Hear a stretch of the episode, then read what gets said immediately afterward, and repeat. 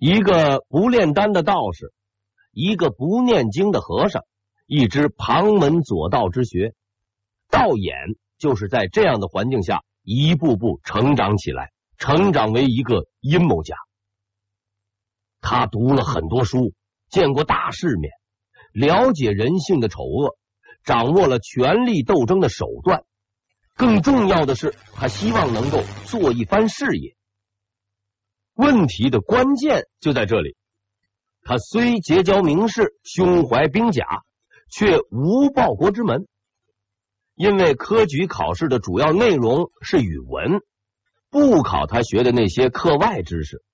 而且他学的这些似乎在和平时期也派不上用场，有才学却不能用，哎，也没处用。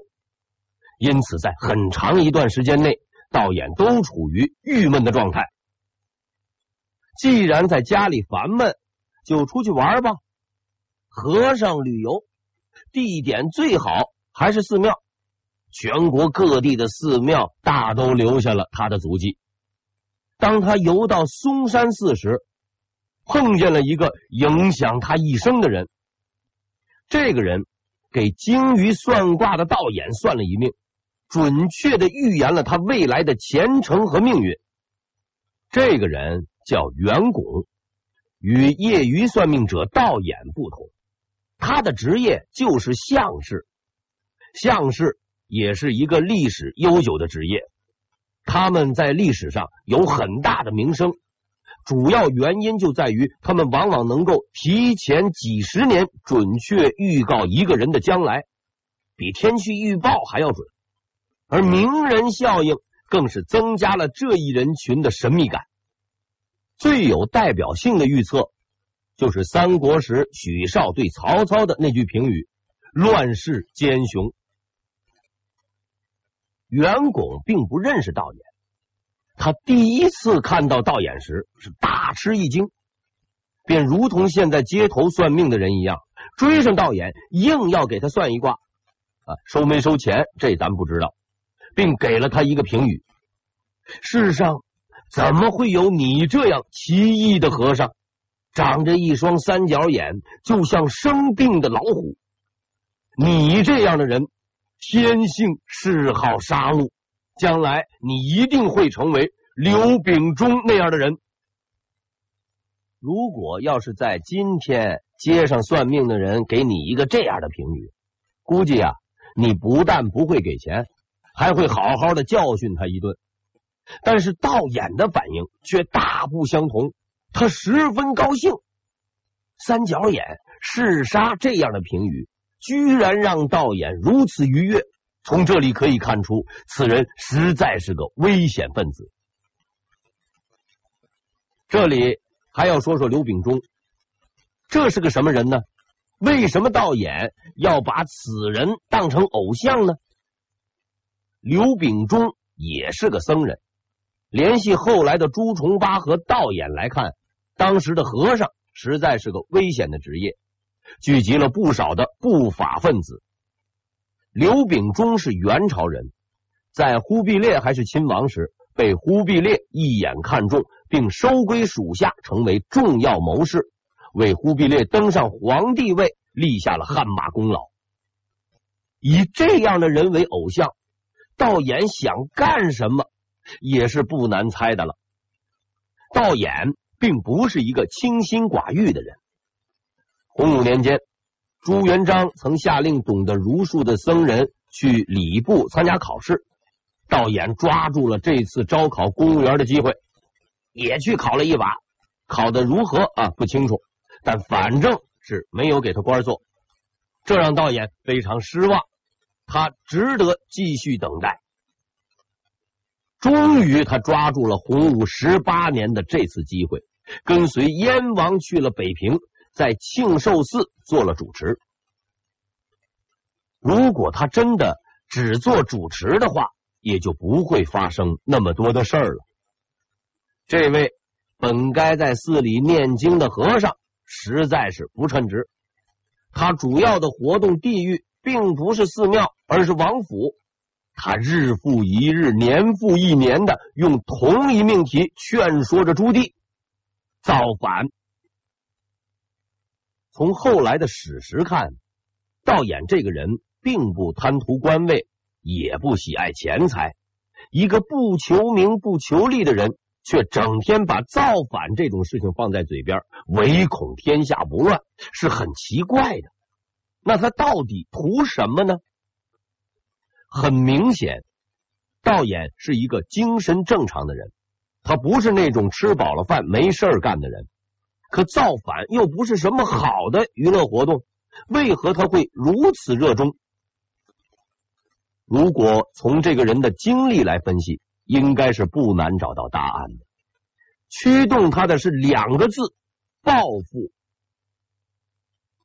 道衍是一个失落的人。他学贯古今，胸有韬略，却因为种种原因得不到重用。在被朱棣带回北平的那年，道衍已经五十岁了。青春岁月一去不返，时间的流逝增添了他脸上的皱纹，也磨练了他的心。一次又一次的等待，一次又一次的失望。使得这个本应在家养老的人变成了一个火药桶，只要有合适的引线和时机，就会爆炸。朱棣呢？朱棣就是那根引线，这个风云际会的时代就是时机。黄子成和齐泰准备动手了，但他们在目标的确定上起了争论。齐泰认为。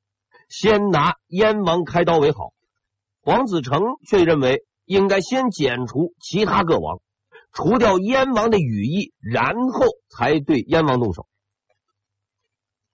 我们今天回头来看这两个计划，似乎都有道理。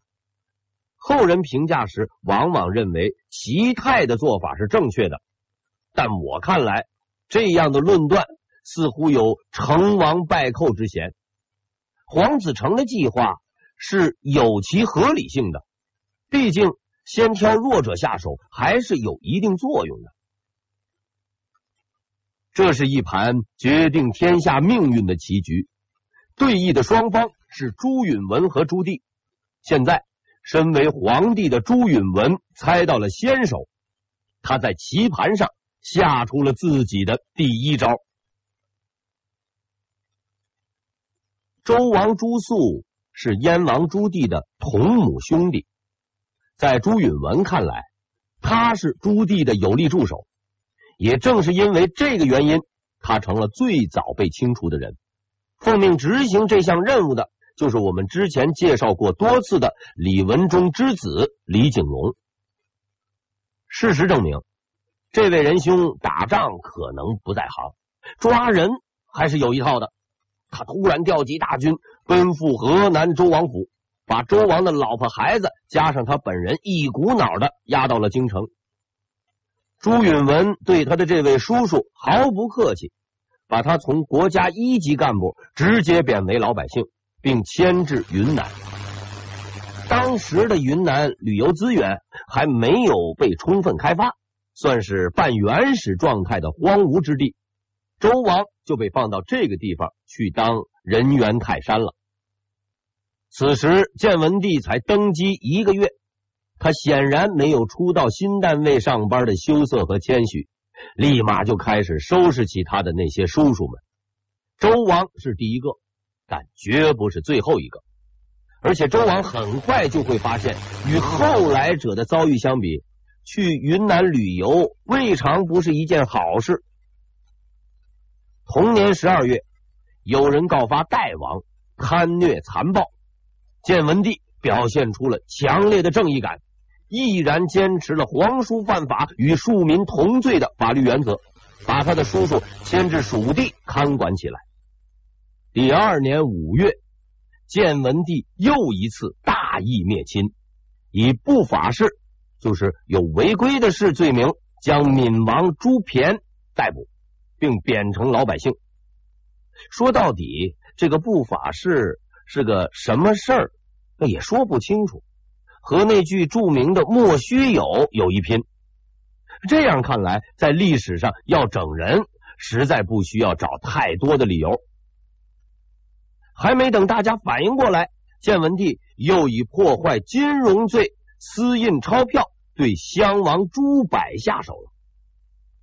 其实那个时代的钞票本来就没有什么计划可言，乱印最多的就是建文帝本人。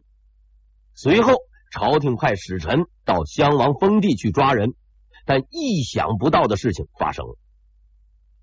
襄王朱柏不愧是朱元璋的子孙，很有骨气。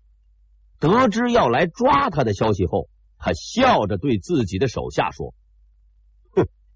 我亲眼看到很多在太祖手下获罪的大臣都不愿受辱，自杀而死。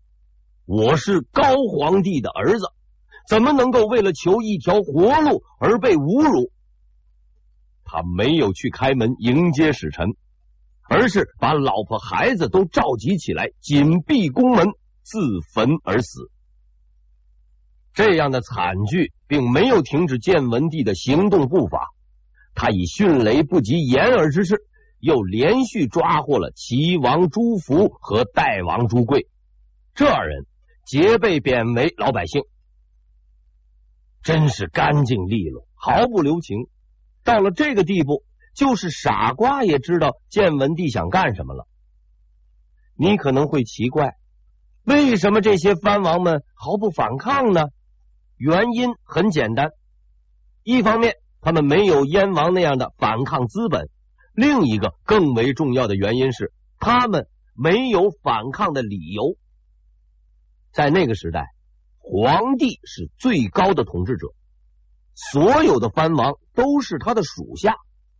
别说你是皇帝的叔叔，就算你是他爷爷，只要他是皇帝，你也得听他的。说句难听点的话，削藩问罪。还是客气的，算是给足了面子了。如果藩王不服气，明着来的话，自然也有大刀大棍伺候。至此，建文帝已经完全违反了他自己向朱元璋做出的承诺，什么以德服人都被丢到九霄云外了。他就像一个刚上擂台的拳击新手，疾风暴雨般挥出一轮王八拳，看似痛快凌厉。效果却有限。这是一场残酷的政治斗争，也是一场拳赛。天真的朱允文不知道，他要参加的这场拳赛，并不是三个回合的业余赛，而是十二个回合的职业赛。在这样的比赛中，想要乱拳打死老师傅是根本不可能的事情。获得胜利的关键在于隐忍的耐心和准确的判断。朱允文抢到了先手，却没有抢到先机。建文帝就要找上门了，这下子由不得朱棣了，要么造反，要么像他的那些兄弟们一样被干掉。此时朱棣可谓处境艰难。他比当年的朱重八还不如。朱重八就算不去造反，还可以逃出寺庙去当盲流混碗饭吃。可是朱棣没有这样的好运气，天下是朱允文的，他还能逃到哪里去呢？道衍抓住了眼前的这个时机，继续向朱棣推销他的造反理论。对此，朱棣是早已经习惯了。如果哪一天这位仁兄不说这些大逆不道的话，那才叫奇怪。以往朱棣对这些话是一笑置之，因为他很清楚，造反不是吃夜宵，说干就能干的。这个唯恐天下不乱的和尚，身无长物，一无所有，才会全身心的投入造反事业。可是自己是藩王。和这些穷光蛋有天壤之别，怎么可能被这些人拖下水呢？但是现在他发现，如果放纵这个侄子搞下去，自己会变得连穷和尚也做不了。于是他开始了自己的准备工作，他招募大批强壮士兵为卫军，并进行军事训练，地点就在自己的王府内。要想造反，拿着木棍、农具那是不行的，这就需要大量的兵器。打造兵器的动静很大，而当时又没有隔音设备。朱棣在这个问题上充分发挥了想象力和创造力。他建造了一座很大的地下室，周围竖起围墙，并在附近开办了多个养鸡场。就这样，地下室里叮叮当当的敲个不停，外边的人是一点也听不见。此外，朱棣还吸取历来农民起义战争中的先进经验，虚心向农民兄弟学习，在造反前搞点封建迷信、远古传说之类的东西。他招募了一大批特殊人士，这些人被称为异人术士，其实就是街上算命占卜的那些人。他把这些人搞来，无非是为了给自己壮胆，顺便做做宣传工作。但他本人也不会想到，这一举措在后来竟然发挥了意想不到的作用。建文帝在解决其他藩王的时候，眼睛始终看着朱棣，因为他也清楚，这个人才是他最为可怕的对手。为了削减朱棣的实力，他先派工部侍郎张炳接任了北平市市长的职务，然后任命谢贵、张信为北平都指挥使，掌握了北平的军事控制权。之后。他还派宋忠，哎，这名字好像听着不太吉利。率兵三万镇守屯平、山海关一带，随时准备动手。刀已经架到脖子上。就在此时，朱棣却做了一件别人想不到的事情。按照规定，建文帝登基后，藩王应入朝觐见皇帝。由于当时局势十分紧张。很多人都觉得朱棣不敢去拜见新皇帝，但是大家万万没有想到，他不但来了，还干出了惊人之举。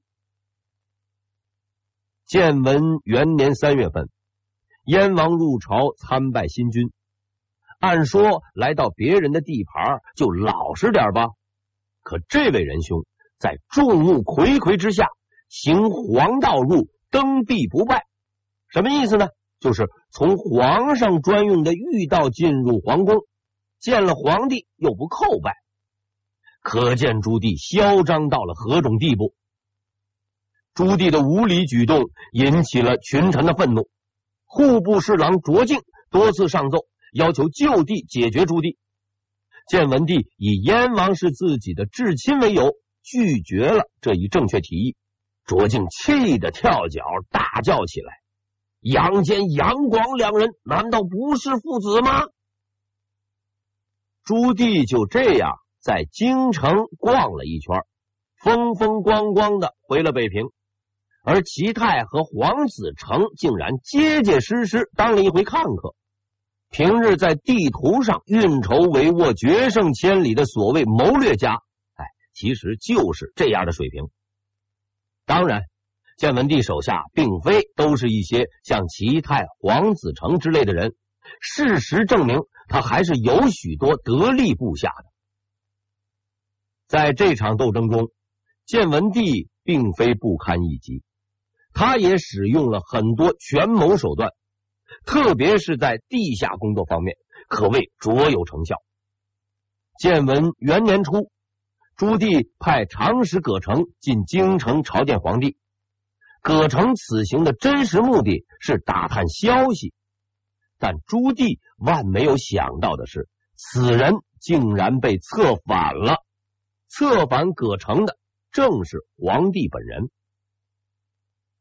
葛城一到京城，建文帝便放下架子，以九五之尊对葛城是礼遇有加，估计啊也亲切的询问了他的家庭收入情况。并鼓励他啊，要好好工作。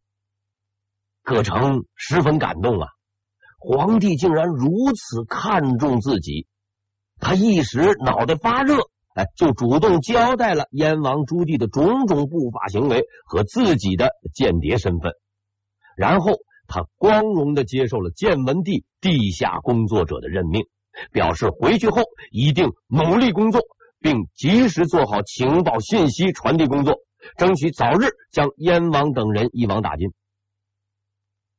一颗钉子就这么样扎下了。如果说葛城是一个小间谍，那么下面要介绍的这位就是超级间谍。更具讽刺意味的是，此人还不知道自己做了间谍。这个人是谁呀？这个人就是朱棣的老婆，大将军徐达的女儿。将门往往无虎子，如常遇春的儿子常茂。李文忠的儿子李景龙都是如此，但事情总有例外。徐达之子徐辉祖就是一个例外。他虽然出身名门，却从不引以为傲，为人谦虚谨慎，熟知兵法，而且效忠于建文帝。他利用裙带关系，走夫人路线，在与他的妹妹聊天的时候。了解到了很多妹夫朱棣学习工作的情况，并通报给了一直以来都对朱棣关怀备至的朱允炆。这样，朱棣的很多秘密情报源源不断的传到了朱允炆的耳中。其实，在这条战线上，朱棣的工作也毫不逊色。他的情报来源比较特殊，主要是由朱允炆身边的宦官提供的。朱元璋曾经严令不允许太监干政，作为正统继承人的朱允炆对此自然奉为金科玉律。在他手下的太监个个劳累无比，又地位极低。其实太监也是人，也有自己的情感倾向。他们对朱允炆十分不满，却又无处诉苦。正在此时，救世主朱棣出现了。他不但积极结交宫中的宦官，还不断送礼给这些谁也瞧不起的人。一时之间，燕王慈爱之名在宦官之中流传开来，大家都甘心为燕王效力。朱允炆从来没有正眼看过这些他认为很低贱的人，但他想不到的是。就是这些身份低贱的人，在某种程度上决定了这场斗争的胜负。除了这些太监之外，朱棣还和朝中的两个人有着十分密切的关系。此二人可以说是他的王牌间谍，不到关键时刻，朱棣是不会用上这张王牌的。